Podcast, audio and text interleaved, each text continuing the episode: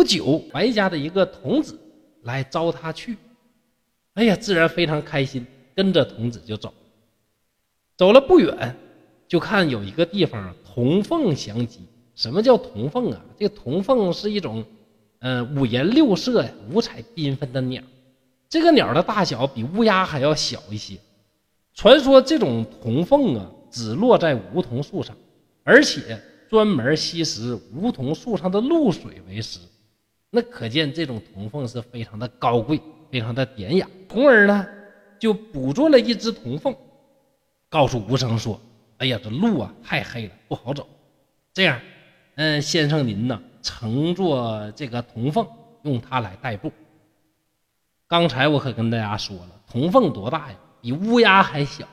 那大家想，谁能骑一个比乌鸦还小的鸟呼呼飞？那怎么可能呢？这吴生也这么想。”他说：“这这这这如何去做呀？”这童子就说：“哎呀，先生您试一下就完了嘛。”吴生呢就真的按照他的想法啊，按照他的这个说法啊，就爬到了这个铜缝之上。只见这上面呢，哎，非常的宽敞，那居然还有很大的空地。当时我第一次看这个文章的时候，我第一次看这故事的时候，我就想，究竟是这个铜缝变大了，还是？无声变小了呢。后来一想，哎呀，仙人的世界跟我们就像四维空间跟三维空间，所以说你这个大小什么的，恐怕根本就不是那个概念，超过我们普通人的认知了。所以是它变大还是它变小，其实完全无所谓了。总之，无声承在了这个铜凤之上，还有很大的空间，而这个铜儿呢，也附在铜凤的尾上。只听“戛然”一声，铜凤是凌空飞起。不一会儿，飞得还很快，就看见了一个红色的大门。童儿先下了凤，又扶吴生下了凤。吴生就问：“呀，这是啥地方啊？”童儿就说：“此乃天门呐。门边呢，只见门边有一只巨虎蹲伏。这巨虎为什么在这儿呢？”传说在天门旁边有巨虎，过来神仙呢，这巨虎往那一趴，像小猫似的，呃，一声也不叫。一旦要是有凡人在这经过，巨虎啊就一口把凡人吞食了。那可见呢，这个衙门无论是天上的还是地下的啊，你级别不够的进去都是不好使的，那，都得接受惩罚的。那吴成当然非常害怕，这个童儿呢就用身体挡着他。那仿佛啊，这不是巨虎，而是看门狗一样啊！好了，呃，有着童儿的保护，我们无声顺利的进入了这个天门。只见处处的风景与人间的都不一样。这童儿带着他呀，去了哪儿呢？去了广寒宫。广寒宫谁住的地方呢？嫦娥住的地方吗？对吧？前边说了，说王请无小色，你呢都是小美丽、小漂亮。那大美丽、大漂亮在哪儿呢？当然就在广寒宫喽。童儿带着吴生进入广寒宫，只见这广寒宫的台阶都是用水晶做的，行人走在里边啊，就好像在镜子里边。左右有两张桂树，什么叫两张？不说两棵呢，就是说这桂树特别大，树大参天于张，非常高大、非常笔直的两只桂树。参空合抱，这桂花香气随风，无所断际，就是连绵不绝的各种香气扑鼻而来。亭宇楼台全都是红色的窗户，经常有美人出出入入。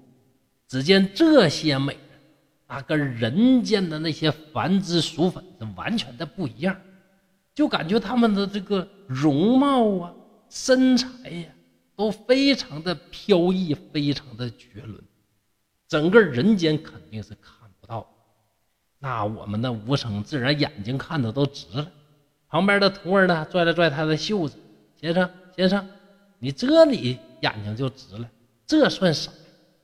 这广寒宫里边的佳丽一般般，真正漂亮的在王母娘娘那宫的，那里边的佳丽比咱现在看到的还要强很多呀。”哎呀，吴成啊，这个时候估计心情呢也是非常的乱。也听不明白人家说啥。从而接着说：“说先生啊，我家主人等候良久了，咱先别看了，行不行？咱赶紧去见咱家主人吧。”于是带着无声啊，快步走了出去。过了一会儿，只见白生在门口已经守候已久了。一见无声到了，是握着无声的手啊，也非常热情的啊，这个携手进入了院子。只见这里边啊，是清水白沙，涓涓流淌，雕栏玉砌，就跟那月宫一样。刚坐下。就有十六岁的年轻貌美的两个丫鬟呢上茶。不一会儿，白生命人斟酒，只见四个丽人环佩叮当，深施一礼，然后站在无声和白生的左右进行侍奉。要说天界的女孩啊，不光长得漂亮，而伺候人也相当相当有一套。这无声呢，就突然觉得，哎，自己这后背上啊，是这么痒。刚觉得痒，还没等说呢，那旁边那个漂亮的女孩啊，就用自己纤细的手指，她长长的指甲，伸到无声的衣服里边，替他去瘙痒。这吴生顿时觉得是心神摇曳，也不知道我这个心呐、魂儿啊，都飞到哪儿去了，应该往哪儿放啊？所谓酒不治人人自醉，色不迷人人自迷。不一会儿呢，就喝的就微醺了，就自己就把持不了了，那就乱了性。嗨，什么正人君子，这个那个的，就笑呵呵的眯着醉醺醺的那个眼睛去看周围的这些美女，然后呢，就有一搭没一搭的就跟人搭话。那这些美人呢，哎，笑着呢躲避他。也不往上搭话，白生的说：“你们来唱个曲子来助兴，让我们好饮酒。”一位红衣轻纱的舞者，饮一绝啊，向客就是拿起一大杯酒啊，这个敬向客人。敬完酒之后，便到宴席前是婉转高歌。其他的这些佳丽呀，用各种乐器呜呜杂和。歌唱完之后。又见一位穿绿衣服的，也是又唱歌又斟酒。过了一会儿，又来了一位紫衣服的和一位淡白衣服的，痴痴笑着。两个人互相相让，没有一个人往前走。白城就命令说：“你们两个不要让了，一个斟酒，一人唱歌。”紫衣人呢就过来把盏。这吴成这个时候啊，也不管这个那个了，接过杯之后。顺手啊，就轻轻地摸了一下紫衣人的手腕。这女孩啊，猝不及防，笑着就失了手，手里边的酒杯呢，就落到了地上。白生啊，就假装很生气，就呵斥：“嗯，怎么搞的？怎么倒个酒还能把酒杯落在地上呢？”哎，这个紫衣女子是十杯含笑，低头细语说：“嗨，你的手啊，就像鬼手一样凉。”还非得来捉人家的手臂，真讨厌！白生听了也大叫。不管怎么说，你是把酒杯落到地上了，我罚你自歌自舞。哎，这位紫衣女子啊，没办法，就又歌又舞。这个时候，穿淡白色的女子又急急的敬了一杯酒。哎，这吴成这个时候就有点不行了。哎呀，不胜酒力呀！那酒敬的太急了，我我我不行了，我呀喝不下去了。这是白衣的女子捧着酒，就感觉非常的惭愧。吴生一看，哎呀，别让美女为难了，我拼了吧！就把这杯酒又喝下去。这一下酒劲儿就更大。细看四位女子是风姿绰约，每一个人放到人间那都是绝世的美女。就对白生说：“哎，人世间的尤物，我想得一个都难。白兄您呢，召集群芳，全都聚在一起，哎，就是不知道能不能让我也销个魂呐？”白生笑道：“哈哈，呃，兄弟，你不是自有佳人吗？”那我这些女子哪能当您居延之顾呢？吴成就说：“哎呀，白兄啊，这我哪知道啊？我到今天我才知道，我好那个真是小事，我的见识啊，真是太也不广了。这您这个呀，这才叫真正的大事。这白生一听，嗯，这话说的没问题。这样吧，兄弟，咱又不是外人，来，各位女子搁这站一排。”让我们无声挑一下，哎，这个场景我怎么感觉好像在什么地方见过的？哎呦，这个无声啊，这么一看，这么多美女站在面前，那真是不能决断，究竟选哪个呢？你说白衣女呀很漂亮，紫衣女呢娇柔，再看前边说红衣的那个女子热情似火，又感觉呀，这绿衣女呢，哎，非常的可人，究竟选哪个？哎，太难了，但是最后还得选一个。嗯，讲讲这个紫衣的女子啊，我们有把臂之号。这样吧，还是让紫衣女来销魂吧。于是呢，白生就命令上被褥去侍奉我的贵客。